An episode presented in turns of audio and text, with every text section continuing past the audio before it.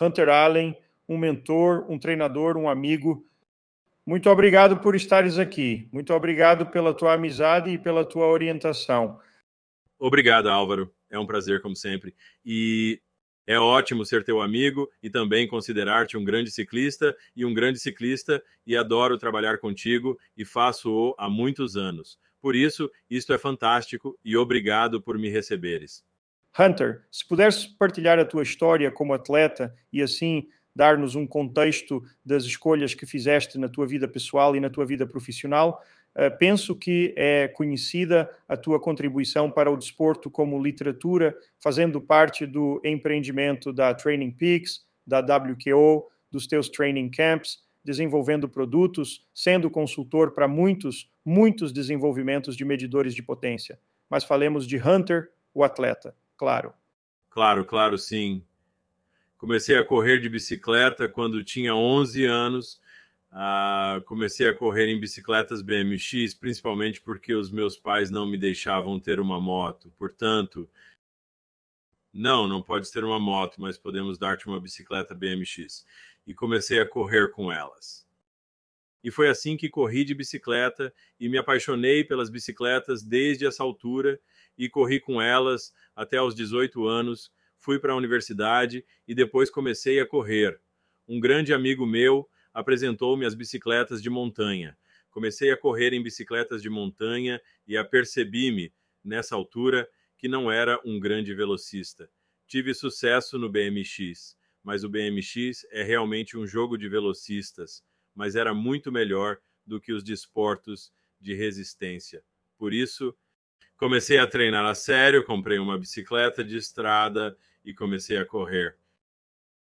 Nessa altura, apercebi-me de que podia fazer algo com aquilo. Acabei o curso na universidade e decidi tentar entrar no ciclismo profissional. Entrar no ciclismo profissional, corri em Espanha durante um ano numa equipe amadora e depois voltei para os Estados Unidos e tive a sorte de me tornar profissional durante alguns anos e corri aqui e em todo o mundo como ciclista profissional. Para mim, tudo isso foi uma forma de saber como ganhar a vida no ciclismo? E como é que continuo a gostar de fazer o que gosto? Ao mesmo tempo, estava muito e ainda estou, obviamente, muito orientado para melhorar e descobrir como uma espécie de cientista desportivo o que nos torna melhores. Por isso, estava constantemente a pesquisar novos métodos de treino, a procurar treino, a ler sobre nutrição, a descobrir. Trabalhei até com psicólogos desportivos para tentar melhorar o lado mental do meu pedal. Portanto, de todas as perspectivas, estou a tentar melhorar. E claro, depois de me ter retirado do ciclismo profissional, passei a usar o ciclismo como forma de manter a saúde e desfrutar do que faço. E também, agora, como já falamos muitas vezes, é uma ótima terapia. A vida é melhor depois de um passeio de bicicleta. E por falar em terapia, é uma referência e tem trabalhado com muitos atletas de alto rendimento com nível competitivo de classe mundial. E tu próprio és um profissional já há algum tempo. Como manter-se saudável ao mais alto nível? Porque o mais alto nível de qualquer desporto não é saudável mesmo que só se treine, durma e coma. Mas como é que viu a sua experiência e também a das pessoas que treinou para encontrar o ponto ideal para o alto rendimento e a saúde? Certo. É um ótimo ponto de vista, porque ao mais alto nível há uma diferença entre condição física e saúde. Os ciclistas do Tour de France estão incrivelmente em forma, mas não me parece que sejam muito saudáveis, porque estão a fazer dias de resistência loucos, dia sim, dia não, dia sim, dia não, e o corpo não está a recuperar. Por isso, não acho que seja uma boa medida de saúde, e penso que uma melhor medida de saúde é realmente encontrar esse equilíbrio e dizer, ok, posso, um, alcançar um par de coisas diferentes. Número um, aptidão cardiovascular certo, quero ser capaz de ter resistência, quero ser capaz de ter resistência. Por isso, a resistência e a resistência são duas coisas que também precisamos de compreender que são diferentes. A resistência é a capacidade de andar de bicicleta durante 12 horas e simplesmente andar de bicicleta, certo? Muitos de nós, provavelmente, ao ouvir este podcast, conseguem fazer isso. Não seria divertido, certo? E estaríamos cansados precisaríamos de comer, mas conseguiríamos fazê-lo. Isso é resistência. A resistência é a capacidade de manter um determinado ritmo, uma determinada uh, potência média ou uma determinada velocidade durante o máximo de tempo possível. Digamos que se consegue manter uma potência média de 250 watts durante uma hora, consegue manter 230 watts durante três horas. Essa é uma medida da sua resistência. Por isso, olho sempre para estas duas coisas como parte da nossa equação de saúde resistência, tem resistência, também tem resistência, a saúde cardiovascular, essas coisas são realmente importantes. Um, só porque isso vai fazer uma enorme diferença na sua longevidade, quanto tempo vai viver. E depois também a vitalidade. E quando falamos de longevidade e vitalidade, estas são duas palavras que precisam de ser entendidas claramente. Longevidade é o tempo que se vive. Vitalidade é a qualidade da vida, a vitalidade da vida, a plenitude da vida, a capacidade de se movimentar na vida, ser vital. Portanto, temos essas coisas. E depois temos a componente da força, certo? Por isso, se formos fracos, mas tivermos uma óptima aptidão cardiovascular, acho que também não há esse equilíbrio. E depois há o outro lado da questão, que é o lado da nutrição. O que colocamos no nosso corpo é fundamental para nos certificarmos de que somos saudáveis.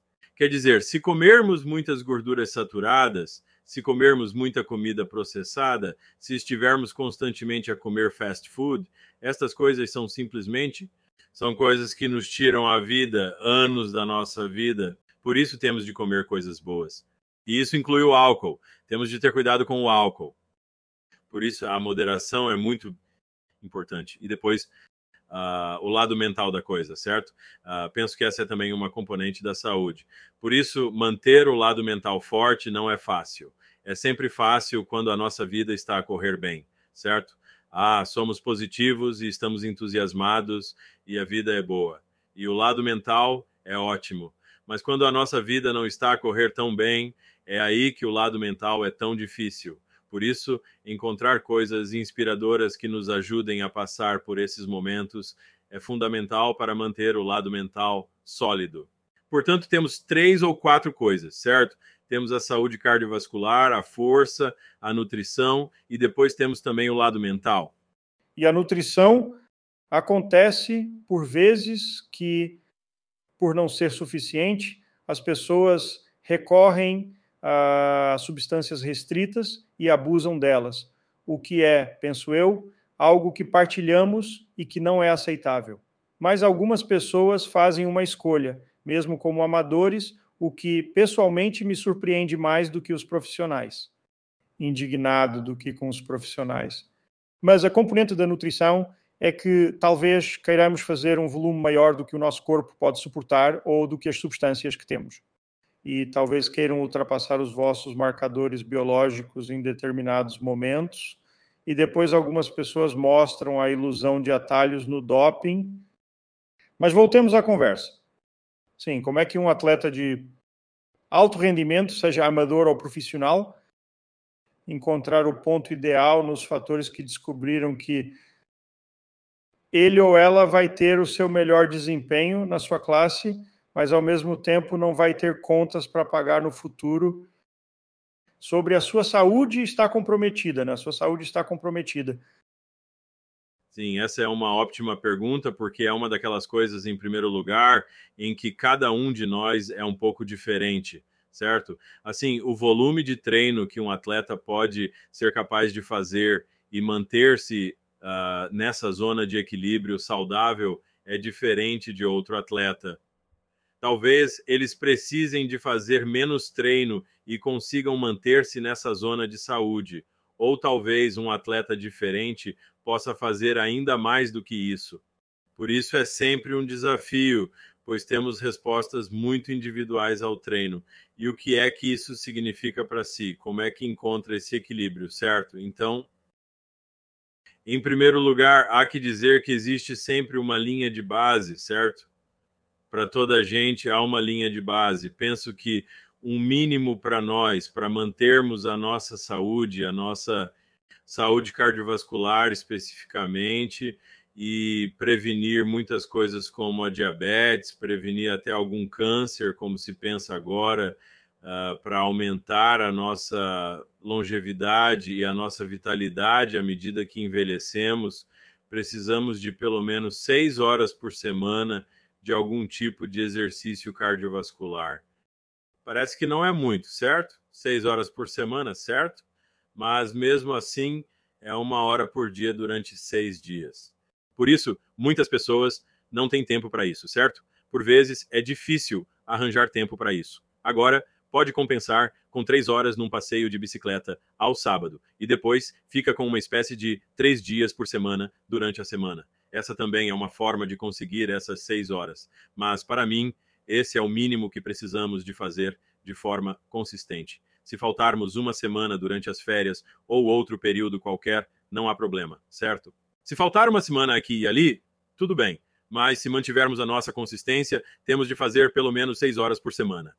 Treinar do ponto de vista muscular é ainda mais difícil, porque para nós ciclistas queremos ser magros, mas também queremos viver a vida e sentirmos-nos fortes ao longo da vida. Por isso, penso que é aí que temos de encontrar uma rotina que seja simples mas que também atinge algumas áreas-alvo. E é aí que os exercícios simples de peso corporal são realmente óptimos para os ciclistas. Portanto, flexões, alongamento, yoga, pode fazer todo o tipo de coisas diferentes que ajudam a manter as nossas articulações fortes, a manter os nossos músculos num lugar básico, sem ter de ir ao ginásio ou levantar pesos nessa perspectiva. Assim. Pois bem. Bem, Hunter, Fiquei surpreendido com o seu training camp em 2011 pela forma como respeitaram e incluíram o yoga na vossa rotina. E de fato, o treino chegou. Havia sessões de yoga. Inicialmente não faz sentido, mas o que é que aprendeu que o yoga é muito importante para os atletas de resistência? Os atletas de resistência, não apenas os ciclistas, nem os corredores, nem os triatletas, ou seja, todos os atletas de resistência, fazem movimentos repetitivos. Por isso, quando fazemos um movimento repetitivo, milhares e dezenas de milhares, centenas de milhares, milhões de vezes, desenvolvemos padrões de disparo muscular, desenvolvemos os próprios padrões musculares. E esses padrões moldam o nosso corpo. Né? O ciclista é o mais óbvio. Se virmos um ciclista, a maior parte deles está curvado, nunca endireita as pernas. Estou sempre a brincar. Se me mostrassem uma fotografia de 40 pessoas numa fotografia e 20 delas fossem ciclistas e 20 não fossem ciclistas, eu podia dizer-vos que cada uma delas era ciclista, só porque os ciclistas nunca ficam com as pernas esticadas. Estão sempre com as pernas um pouco dobradas, porque ao andar de bicicleta nunca esticamos as pernas. E assim esse padrão de hábitos transpõe-se para a vida. Portanto, Uh, o que o yoga faz e a outra parte dele é que podemos ficar muito tensos. O extremo são os fisiculturistas que são enormes e levantam pesos enormes. O que eles fizeram foi criar um corpo muito tenso. E quando pensamos nisso, perguntamos: como assim tenso? Tipo, bem, os seus músculos estão incrivelmente encurtados e incrivelmente tensos. Portanto, não são muito flexíveis, não são muito longos, não conseguem relaxar. Uh, o ciclismo pode fazer isso, o triatlo pode fazer isso, a corrida pode fazer isso. O yoga entra em ação e começa a forçar-nos a movimentarmos-nos de formas que não fazemos normalmente no seu desporto. Também o obriga a alongar os músculos para os ajudar a tornarem-se mais flexíveis e mais relaxados e isso é importante para a saúde das articulações. Pense nos joelhos, certo? Os próprios joelhos ou as duas pernas, a parte superior e inferior da perna, juntam-se nesta articulação e são mantidos juntos pelos músculos de cada lado e pelos tendões que os atravessam. E se isto ficar cada vez mais apertado está a puxar esta articulação cada vez mais para perto. E isso pode danificar a cartilagem, criar desequilíbrios e causar dor. Assim, só por estas razões podemos alongar os músculos à volta das articulações das ancas, dos joelhos, dos tornozelos, dos dedos dos pés, do pé, para dar mais espaço aos ossos e mais espaço aos músculos. Isso vai manter-vos a ter mais vitalidade, certo? Poderá mover-se mais livremente na vida. Uma das medições em que os cientistas têm estado a trabalhar recentemente é simplesmente dobrar-se e amarrar os sapatos. E isso é algo que se torna cada vez mais difícil se não nos mantivermos ativos. E por isso pensamos que neste momento tomamos isso como um dado adquirido eu só me dobro e amarro os sapatos, certo? E nem sequer penso nisso. Mas isso é algo que temos de continuar a fazer. E acho que é aí que isso e também o equilíbrio são realmente críticos, certo? Garantir o equilíbrio, e isso é outra coisa que o yoga faz, certo? Ajuda-nos com o nosso equilíbrio, porque a causa número um de fraturas ósseas à medida que envelhecemos são as quedas. As pessoas caem. E por que é que caem? Caem porque não se equilibram. Agora, estamos constantemente a andar à vossa volta, à minha volta e à volta dos ouvintes deste podcast, e estamos a cair. E nem sequer pensamos em cair. Tropeçamos e, mais adivinhem, apoiamos-nos a nós próprios, certo? E se batemos em alguma coisa, apoiamos e não caímos. Portanto, manter isso como parte da, Rotina diária para que seja como? Como posso equilibrar-me e evitar cair? São coisas malucas para se pensar, mas, ao mesmo tempo, é uma coisa muito importante. Por isso, a componente de força torna-se ainda mais importante à medida que envelhecemos. Por isso, quando chegamos aos 60 anos ou mais, ir para a academia, afastando-nos dos exercícios de peso corporal é, penso eu, muito importante. E os atletas com quem trabalho, peço-lhes que façam pelo menos 12 semanas, normalmente na academia, na época de férias. Por exemplo, independentemente da idade, quer tenham 25, 45, 65 ou 75 anos.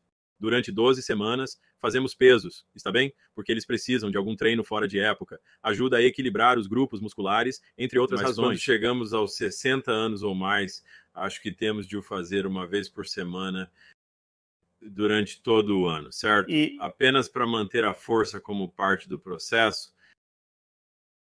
E por falar em força, eh, tem outra paixão que não é tão pública, que são as quatro rodas. E tu e o Gregário fez um programa contigo, Vamos deixar um link aqui uh, na descrição deste programa. Como é que a condução de um carro é competitiva no seu carro? E podes falar um pouco mais sobre isto. E tem uma vantagem. Uma vantagem porque é saudável e é um atleta de resistência. O que inicialmente algumas pessoas dizem, bem, por que é que precisa de ser um bom atleta de resistência se está apenas a usar os pés e as mãos? certo? Sim, mas num carro, num carro de alta performance, numa situação de corrida, há uma quantidade enorme de força G, certo? Se considerarmos o extremo dos pilotos de Fórmula 1, estes tipos são incríveis no número de Gs que suportam, por vezes 5 Gs. E num carro desportivo normal como o meu, consigo fazer 2 Gs.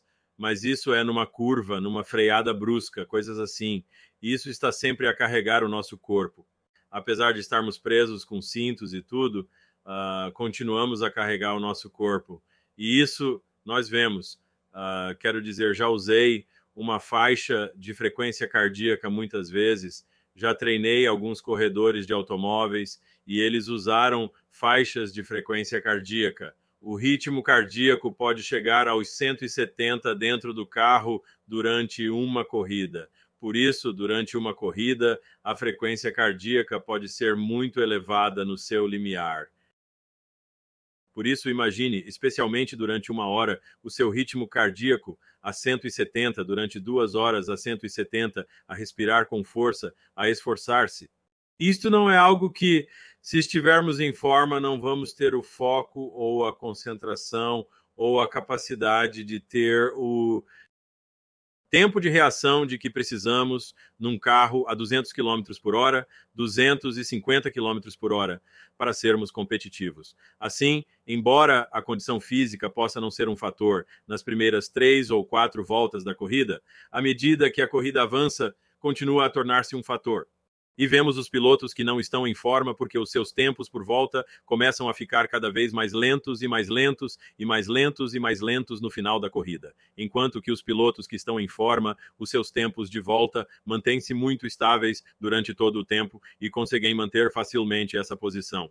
Por isso, a força e a aptidão cardiovascular desempenham um papel muito importante uh, nas corridas de automóveis e nos desportos motorizados. E sabe? Toda a gente a um nível muito elevado nos desportos motorizados é um atleta de resistência de algum tipo, quer seja ciclismo, corrida ou triatlo. Por isso, todos eles têm de o fazer e estão incrivelmente, incrivelmente em forma porque têm de o fazer.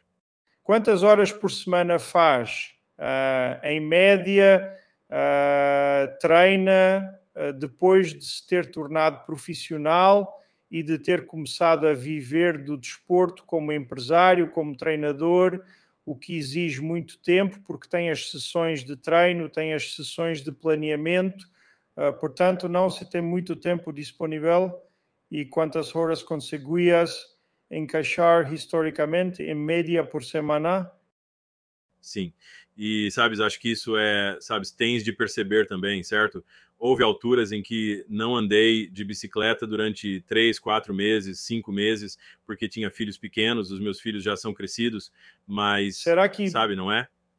Temos filhos pequenos e estamos a fazer todas estas coisas malucas, por isso não temos tempo para isso. Acho que se olhar para trás, agora tenho 54 anos olho para trás, para os 24 anos, quando me tornei profissional, ou seja, há 30 anos, e penso na média que trabalhei, devo dizer que estou provavelmente na faixa das 6 horas. Acho que isso é algo que, sabe, porque tenho muitas semanas que foram, sabe, 25 horas 20 horas, 18 horas, semanas após semanas, após semanas, após semanas. E também já tive muitas semanas em que tinha zero horas. Mas se olharmos para isso e dissermos, ok, bem, 6 horas a 8 horas a 10 horas, esse é provavelmente o intervalo em que sempre estive durante 30 anos. Por isso, acho que isso é. Uh, sim, quero dizer, é um bom objetivo a ter. É por isso que acho que as seis horas são importantes. Diz que menos é mais, uh, de forma tão uh, consistente, e eu pertenço à mesma classe de pessoas que têm estado no volume de 5 a 8 horas semanais nos últimos 40 anos. Diria que alguém que tem estado a trabalhar 15 horas por semana durante 40 anos pode ser menos saudável na nossa idade. É difícil dizer, é difícil dizer porque há outros fatores envolvidos, certo? Uma pessoa que trabalhe 15 horas por semana pode ser igualmente saudável ou pode ser menos saudável, ou nós podemos ser menos saudáveis. Penso que é aí que temos de ter em conta a sua alimentação, certo? Conheço muitas pessoas que andam de bicicleta, correm ou nadam 15 horas por semana e têm dietas terríveis tem vivido à base de fast food e porcarias durante 15 anos, e isso é que é. Pouco sono e muito estresse. Sim, não dormiu o suficiente, nem muito estresse. Por isso, só o exercício não vai determinar isso. Se, por exemplo, digamos, que faz seis a oito horas de exercício por semana e que faz treinos de qualidade e que duas dessas horas são de algum tipo de estresse cardiovascular em que se esforça, respira com força, tem o ritmo cardíaco elevado e faz intervalos de algum tipo, está bem? Não são duas horas consecutivas, certo? Talvez 20 minutos aqui, 5 minutos ali, 30 minutos aqui, certo? Se estiver a fazer isso nas suas 6 horas, então é muito bom, porque tem de continuar a estimular o sistema cardiovascular. Penso que essa é a chave e depois olhar para ela numa perspectiva de que mais posso fazer, o que mais estou a fazer na minha vida. Sabe, tem um ditado que digo a todos os meus atletas quando falamos de nutrição, especialmente aos que estão realmente a trabalhar na sua dieta, que cada escolha conta. Cada vez que escolhemos uma comida má em vez de uma comida saudável, essa escolha conta e é uma coisa óptima para ter em mente, porque nos mantém honestos e pensamos: meu, sabes que mais? O Hunter disse que esta escolha conta e por isso tenho de me certificar de que vou comer bons vegetais, vou reduzir todos os óleos na minha vida, vou certificar-me de que estou a ingerir hidratos de carbono complexos, vou ter cuidado com as carnes que ingiro. Se comer carne, Todas estas coisas desempenham um papel importante e, como disse, o sono também faz a diferença.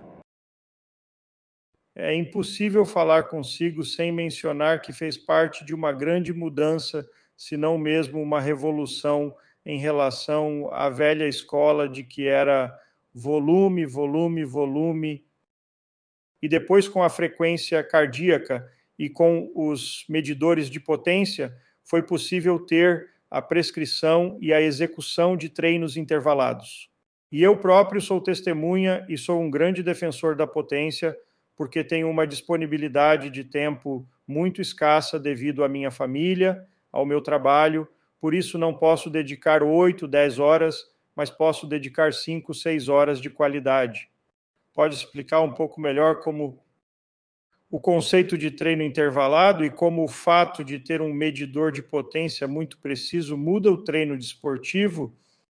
Sim, sem dúvida. Então, uma coisa que foi antes da invenção dos medidores de potência, treinávamos com um monitor de frequência cardíaca. Antes de um monitor cardíaco, treinávamos com a taxa de esforço percebido. E assim, cardíaco. Cardíaco é melhor do que a percepção do esforço e depois um medidor de potência é melhor do que um monitor de frequência cardíaca. E um medidor de potência é realmente o melhor porque nos permite compreender a dose de treino. Então, uh, qual é a dose de treino? Tal como se estivéssemos doentes, vamos ao médico, né? O médico diz: ok, uh, tens de tomar este medicamento, esta é a tua dose de medicamento, e depois o que acontece é a resposta: voltamos à nossa homeostase, ou saúde e equilíbrio. Portanto, agora sabemos a dose de treino e foi isso que realmente mudou a nossa capacidade de encurtar muitos destes quilômetros inúteis, que são quilômetros inúteis, certo? São quilômetros que não fazem diferença, que não melhoram a resistência, que não melhoram a resistência, que não melhoram o limiar funcional, que não melhoram o VO2 max, que não melhoram o sprint, que não melhoram. a saúde mental. Era quase uma tortura estar 8, 10 horas só a pedalar, a pedalar, a pedalar, a pedalar, a pedalar. Certo, certo. Por isso, nesses dias, acho que é aí que, ao treinar com um medidor de potência, conseguimos ver que, se passarmos tempo nesta zona de treino, digamos, por exemplo, logo abaixo do nosso limiar, um local a que chamamos ponto ideal, logo abaixo da nossa potência limiar, obtém-se muitas melhorias e não é preciso passar muito tempo nessa zona para as obter. Obtém-se mais melhorias do que se tivesse passado oito horas a pedalar sozinho a um ritmo lento. Por isso, só o facto de termos essa ferramenta permitiu-nos reconhecer que este tipo de treino faz uma enorme diferença na resposta e na adaptação do nosso corpo. Assim, quando começamos a correlacionar estas duas coisas, começamos a ver, muito bem, aqui está a quantidade de stress, de treino que podemos aguentar, aqui está a resposta esperada, fazer mais não cria mais resposta, fazer um pouco menos, sabe, dá-nos um pouco menos de resposta para podermos encontrar o ponto ideal.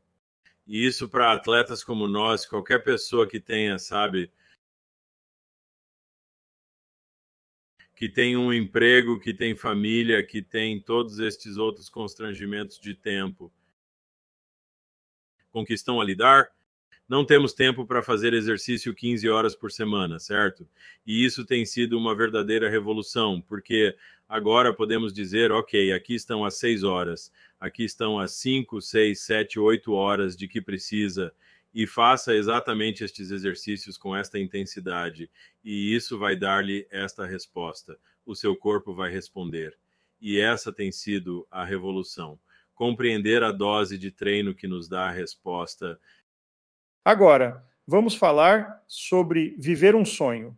Durante 20 anos, sonhamos em ir para o Nepal e foram precisos 10, 20 anos para alinhar todos os planetas na nossa vida pessoal e profissional, mas acima de tudo no seu estado de saúde. Como é que foi viver este sonho? E como é que se percebe que a experiência que se tem lá, o prazer que se tem e o menor sofrimento, porque há muito sofrimento até de tomar um banho ou ir à casa de banho, mudar de roupa, para viver numa altitude de 5, 4 ou 5 mil metros durante muitos dias seguidos. Como é que se sentiu no seu corpo e como se compara com as outras pessoas do seu grupo? Também? Certo. Agora, isso é, sabes, quer dizer, sabes, bem, para mim eu sei que a altitude, para começar, sou bastante bom em altitude. Já fiz o Machu Picchu, corri no Peru na corrida uh, épica de bicicleta de montanha Machu Picchu há apenas três anos, e isso foi a 3.500 metros, e um dia até foi a 4.000 metros, por isso sabia que me saía bem com isso. Este ano tem sido muito bom. Tenho treinado muito este ano, andado muito de bicicleta. Também fiz muitas caminhadas este ano como preparação para esta prova. E isso é novo, né? Foi novo para mim, porque sou ciclista, não sou necessariamente um caminhante, mas tive de me habituar a caminhar e a carregar uma mochila, certo? Porque é um stress de treino diferente daquele a que estava habituado. Por isso, temos de nos habituar, temos de treinar para isso. Por isso, ao chegar ao Nepal e ir para altitudes cada vez mais elevadas, é claro que se sente. E muitas pessoas perguntam-me como foi a elevação, como se sentiu e eu acho que, uh, sabes, estás a respirar com dificuldade, tal como quando estás a subir uma colina de bicicleta, certo? Se nos estamos a esforçar, estamos a respirar com força. Agora, o que é, sabe, estar em forma é que se vai muito mais depressa e recupera-se muito mais depressa, e isso não nos tira o fôlego. Um dia subimos de Uh, digamos, acho que estávamos a cerca de 3.600 metros para 4.000 metros, cerca de 4.100 metros, e subimos esta subida agradável e constante. Era uma subida bastante suave. Foi cerca de uma hora e meia de duração e um bom trilho, trilho suave, trilho fácil e a minha namorada e eu, a Diane, que também é uma atleta de resistência de longa data, dissemos: muito bem, vamos acelerar isto, vamos ver o que conseguimos fazer, sabes? Vamos lá depressa. E então dissemos ao nosso guia, tínhamos um guia e dissemos: ok, vamos o mais rápido que pudermos até ao almoço e encontramos-nos na paragem. Se vos deixarmos lá, encontramos-nos na paragem. Por isso arrancamos e fomos o mais depressa que podíamos com nossos bastões. Nós, sem oxigênio, sem garrafas de oxigênio, nada disso. Sem garrafas de oxigênio, nada disso. Sabes, devemos ter passado 100 pessoas, 200 pessoas no trilha e elas estavam a andar em câmera lenta. Uh, eles estão em câmera lenta e nós estamos apenas a andar depressa, sabe? Bum, bum, estamos a respirar com dificuldade, certo? Não me interpretem mal, estão a respirar com dificuldade. Nós estamos a esforçar-nos, por isso estamos a respirar com dificuldade. Não é que estejamos apenas a ir depressa. E chegamos à parada para o almoço, que era no topo deste pequeno pico, e havia um pequeno restaurante lá em cima. E 30 minutos depois chegou o nosso guia, que estava muito em forma que estava muito em forma, e ele disse: Uau! Sabem, nunca tinha guiado atletas de resistência. Ele disse, tipo, agora, agora percebo. Ele disse, não parem. É como se não parasses.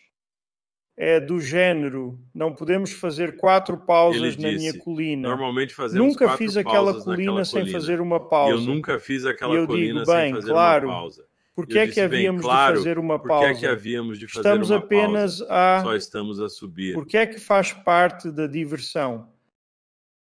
É isso mesmo. Não paramos a meio de uma colina para recuperar o fôlego e continuar. É só ir. E assim, isso era muito divertido porque chegávamos aos topos mais depressa do que os outros e recuperávamos mais depressa do que os outros. Sentíamos-nos mais fortes a cada dia do que muita gente e vimos pessoas que, quando nos aproximamos cada vez mais do campo base do Everest, pareciam muito, muito cansadas. Quer dizer, estavam nos seus limites a andar muito devagar. O nosso dia no acampamento base do Everest. Está tudo a vir quer de dizer, mim. Estávamos apenas Estamos a passear a por aí. E só um grupo passou por nós. Um grupo Estes tipos disseram que tinham as Esses gajos expedições tinham do Andy com eles. Andes. Deve, Deve ter algures sido nos algures Andes. nos Eram Andes. três, Eram estavam todos três. na casa dos 20 anos e passaram por nós, estavam a correr. Portanto, tinham claramente 20 anos de idade e estavam a treinar. Eles. Mas todos os outros, isso foi emocionante, certo? Porque falamos com muitas pessoas e não é uma caminhada fácil, não é. E eles disseram que era a coisa mais difícil que alguma vez tinham feito na vida. E por isso, parabéns a eles, certo? Eles fizeram esta coisa incrivelmente dura e difícil que fizeram, mas para nós foi como nós fizemos muito mais difícil. Falem sobre a percepção do esforço. Qual é o número de 1 a 9? Que número diriam que foi o vosso esforço percebido? Sim, houve dois dias em que escalamos estes picos menores. Havia um pico chamado Gyokuri que atingimos no cume e tinha uh, 5.300 metros. E no dia a seguir ao acampamento base do Everest, também atingimos este pequeno pico que fica por cima do acampamento base do Everest e que se chama Kalipatar. Tinha 5.600 metros. E estes dois uh, demoraram cerca de uma hora e meia a chegar ao cume e eram difíceis. Estávamos a respirar com dificuldade durante todo o caminho. Estávamos a ir a um ritmo lento, quer dizer, estávamos a subir, a correr ou a ir a um ritmo rápido. Por isso, diria que a nível de esforço estávamos provavelmente nos nossos limiares.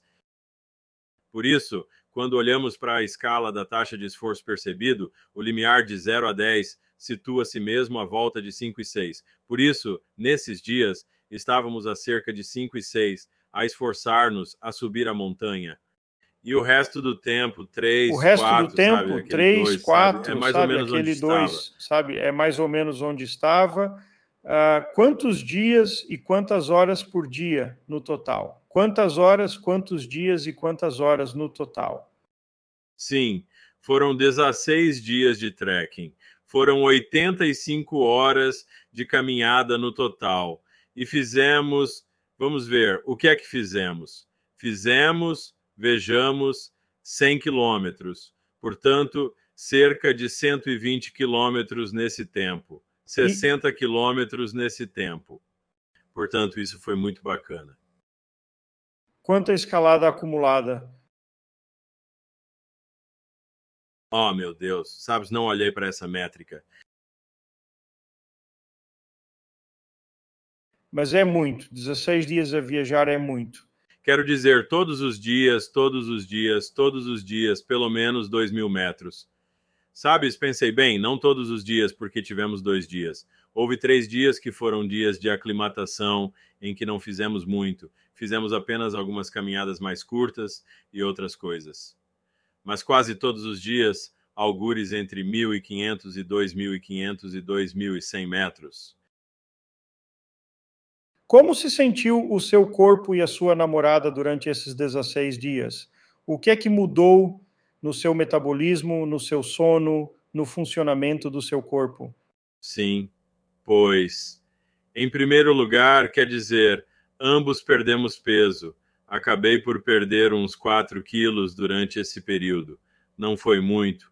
O nosso guia perdeu uns 6 quilos. A minha namorada, Diane, não perdeu nada. Ela não tem nada a perder. Lamento. E os nossos corpos portaram-se bem. Quero dizer, comemos muito. E sabes, algumas pessoas queixam-se que não perdem o apetite em altitudes mais elevadas. Esse não foi o nosso problema. Não tivemos esse problema. Comíamos, tínhamos apetite. Comíamos muito. E também atribuo isso ao fato de ao fato de sermos atletas de resistência, certo? Porque sabemos que temos de comer bem. E estamos constantemente a ser atletas de resistência. Estamos constantemente a pensar: ó, oh, temos de pôr gel de carbo, temos de ter bons pilotos de automóveis, temos de ter boas proteínas e todas estas coisas. Por isso sabíamos que tínhamos de comer e que precisávamos de comer um grande volume de alimentos. Por isso a comida era ótima. Quero dizer, nesta trilha a comida é fantástica e todos os sítios diferentes, pequenas casas de chá, como eles chamam, onde ficamos são muito bons.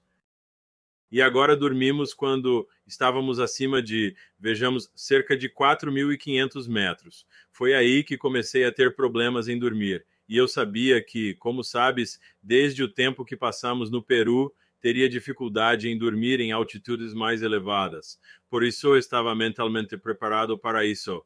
Pensei, não vou conseguir dormir muito nestes quatro ou cinco dias. Não faz mal sabes, eu consigo, eu consigo fazer isto, sabes, isto é um sonho tornado realidade. Eu consigo ultrapassar isto. É só resistência, não é nada demais. Pois é, na primeira noite tive dificuldade em dormir, acordava e tinha uma sensação de pânico. Pânico e sentia-me como se estivesse a sufocar e o meu corpo acordava-me. Eu pensava, ó, oh, eu estava a inspirar imenso e então eu pensava que, sabes, não sei, eu era como bem, sabes, tanto faz. E eu lidei com isso nessa noite. Na noite seguinte voltou a acontecer. E dormi desde as 8 horas da noite, porque aí deita-se cedo, 8 horas da noite até a meia-noite. E depois foi tão preocupante que nessa altura já não queria voltar a dormir porque não parava de me acordar dando-me uma terrível sensação de pânico, de sufocação. A isto chama-se respiração periódica. O nome científico para isto chama-se respiração de Shane Stokes. E, e isto é basicamente a apneia do sono e ter a apneia do sono, mas a um nível mais ou menos grave. Não estava a respirar durante um minuto, um minuto e meio e depois respirava.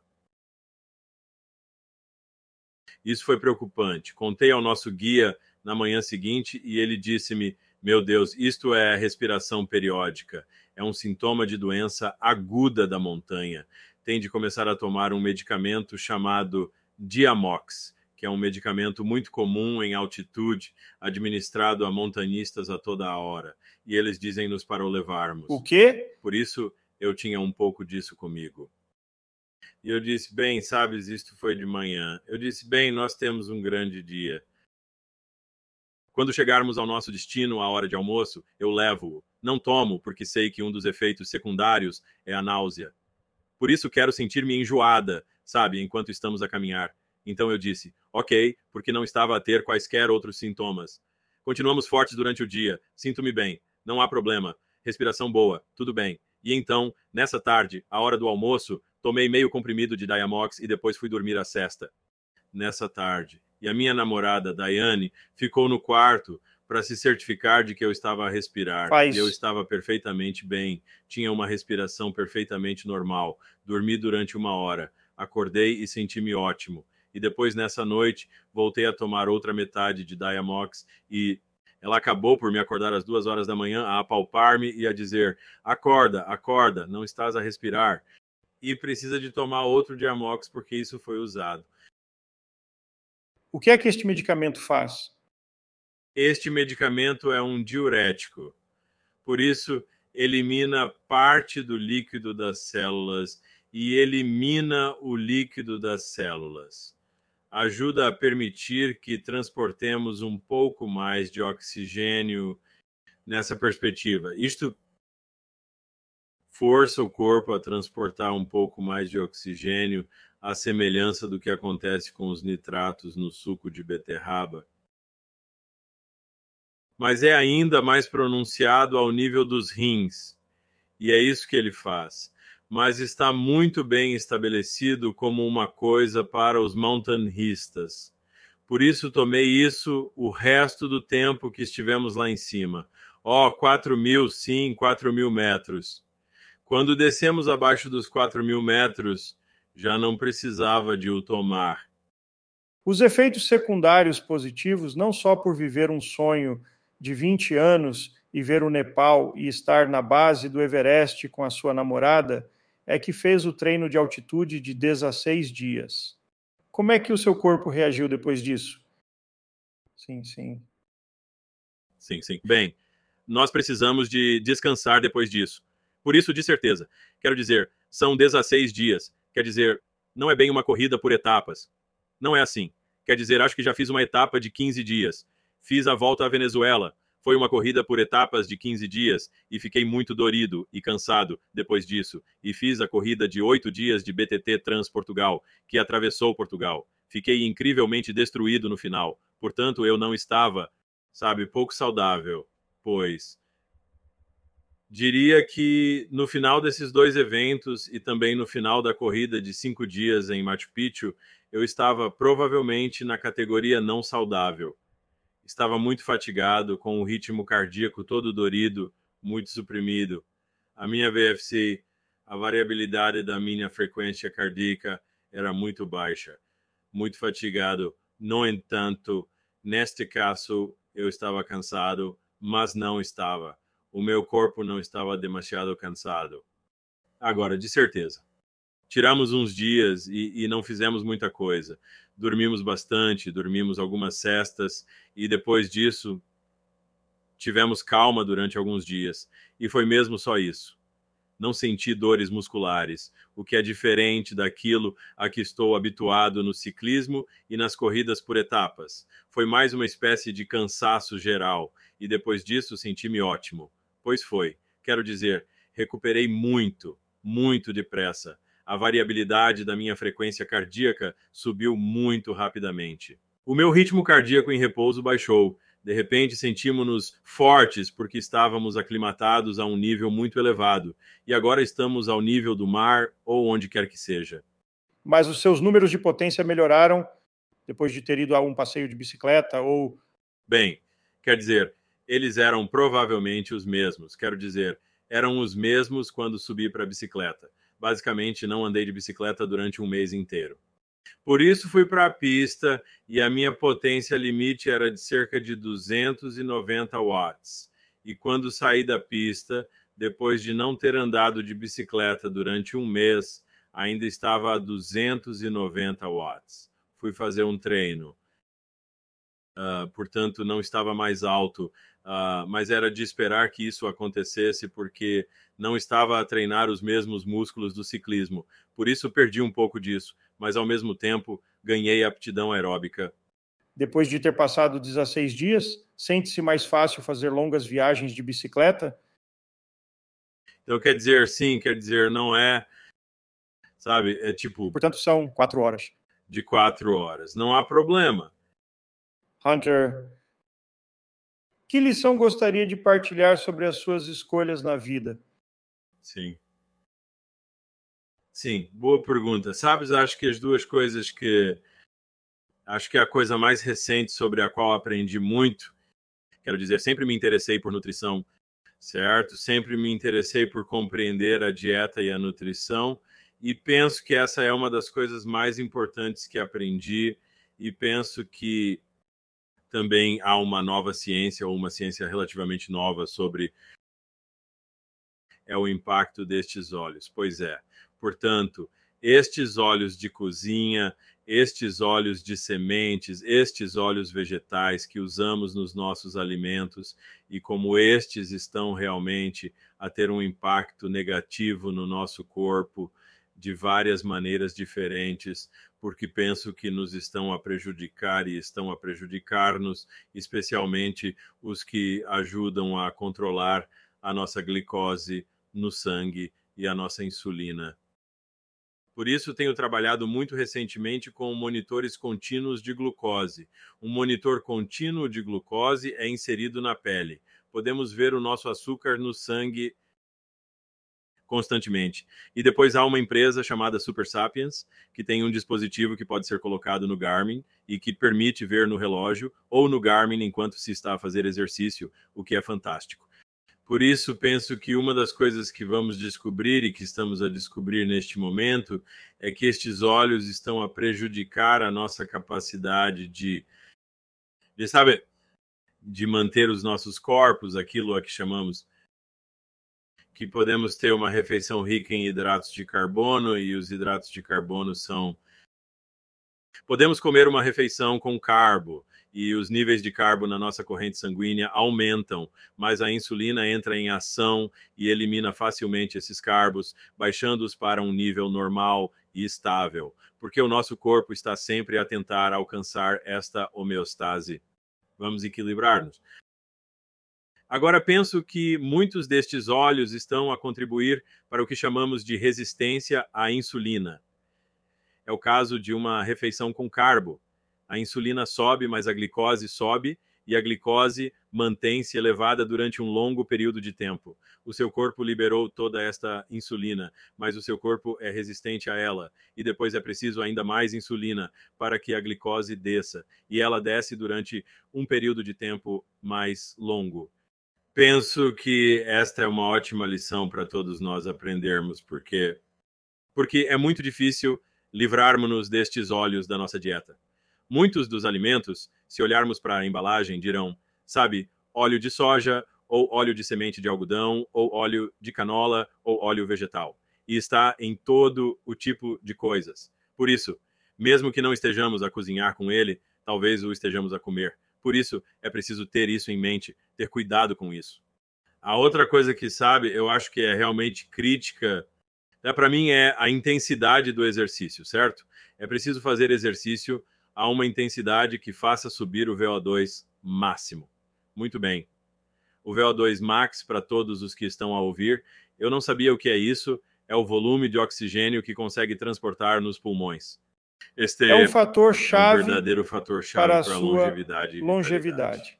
Tu és o meu talento. À medida que envelhecemos, assim, os, os, nossos, pulmões, pulmões tornam-se mais, tornam mais inelásticos. Não se expandem tanto. Não se expandem Não conseguem tanto, transportar, não conseguem tanto, transportar oxigênio. tanto oxigênio. Por, Por isso, se vivermos se formos para a esquerda ou para a direita, anos, acabamos por ficar sem na oxigênio. nossa beleza enquanto seja por VO2 max, na mercearia. Escovar os dentes. Certo. Escovar os dentes no treino intervalado e apenas é empurrar o carrinho. Treino com intervalos. Então, quero dizer, isso é natural, certo? Faz parte do envelhecimento. Não se pode parar isso. Vive-se o tempo suficiente, mas, mas podemos reduzir essa queda. Ok, então o seu objetivo para aumentar a sua longevidade e a sua vitalidade à medida que envelhece é continuar a estimular os seus pulmões. Certo. A um nível que seja um pouco desconfortável para si. Muito bem. Para os atletas de resistência, sentimos-nos mais confortáveis com isso. Respirar com força, com pulmões grandes, longos, grandes, grandes expansões, grandes contracções. Estamos habituados a isso. Fazer algum tipo de treino como esse todas as semanas é muito importante, porque é isso que vai manter o VO2 max mais alto. E à medida que envelhecemos, isso vai abrandando. Assim, talvez aos 70 ou 80 anos, o VO2 max ainda seja relativamente elevado e não fica sem fôlego ao subir as escadas porque está em boa forma física e tem estimulado os pulmões durante um longo período de tempo. Portanto, estes dois são os únicos a retirar um pouco. Hunter, muito, muito obrigado. É um grande prazer estar na vossa roda em sentido figurado uma vez que pedalamos menos juntos do que gostaríamos, sendo você da Carolina do Norte e eu do Brasil. Bem, embora tenhamos tido a oportunidade de estar no Brasil há uns anos atrás, e a sua sabedoria e a sua inspiração para todos os atletas de resistência, a sua dedicação à ciência, mas o mais importante é que faz o que diz. Portanto, não se escreve livros, mas pratica-se. Muito obrigado.